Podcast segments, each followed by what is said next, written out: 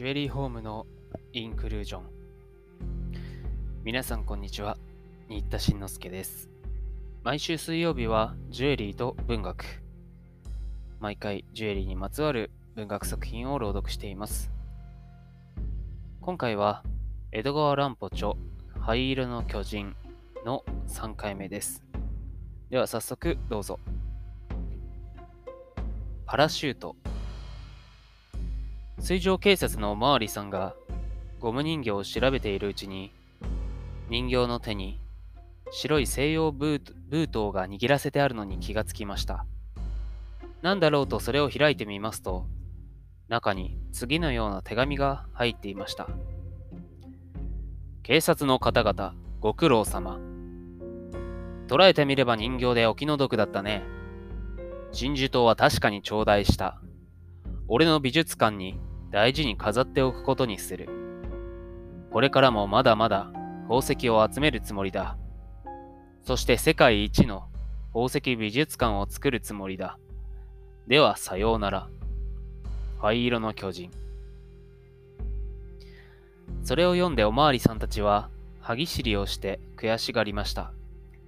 それにしても灰色の巨人とは何者でしょう。宝石職人に化けた族は灰色でも巨人でもありませんでした。黒い服を着た普通の男でした。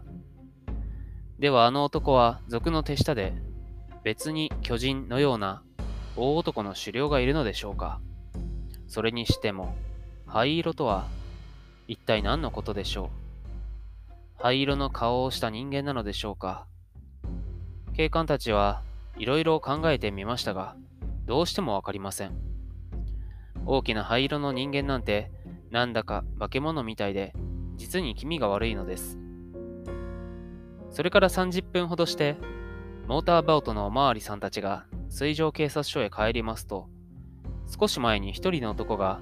自分の見た不思議な出来事を知らせに来たことが分かりました。その男は先頭に小さな船を漕がせてお台場の近くで魚を釣っていたのですが、今から1時間ほど前に頭の上を象の形をしたアドバルーンが沖の方へ飛んでいくのを見たのです。アドバルーンの綱が切れてこんなところまで飛んできたんだなと珍しがって見上げていますと象の腹の下からさーっと何か落ちてきてそれがパッと傘のように開きふわりふわりと海の上へ降りてきました。よく見るとパラシュートに人間がぶら下がっているのです。アドバルーンから人間が降りてくるなんて不思議なことがあるものだと呆れていますと、向こうから非常に速力の速いモーターボートが波を蹴立ててやってきました。そしてパラシュートの人間が海に落ちるのを待ち受けて、その人間を手早くモーターボートの中にすくい上げました。そしてボートは品川の方に向きを変えて全速力で戻っていくのです。白い波がさーっと2つに分かれて、モーターボートはその波の間に隠れて見えないほどの速さでした。白い波だけがみるみる向こうへ遠ざかっていくのです。そして時期にそれも見えなくなってしまいました。あっという間の出来事でした。その男が釣りをしていたそばには、他にも2、3艘の釣り船がいて、それを見ていたのですが、パラシュートで降りたのが宝石泥棒とは誰も知りませんので、そのまま釣りを続けていたのでした。ところが、水上警察へ来た男が一番早く釣りをやめて、船宿に帰ってみますと、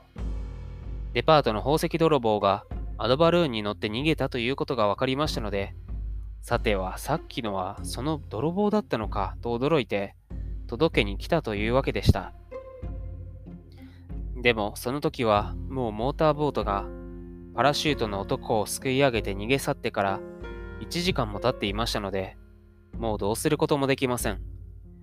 東京湾にいるモーターボートを全部調べて、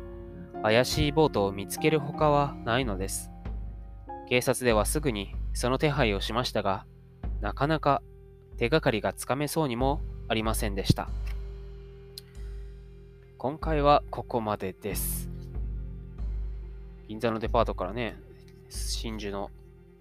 宝刀が盗まれてしまいましたけど、なんか面白くなってきそうですね。それではまた次回お耳にかかります。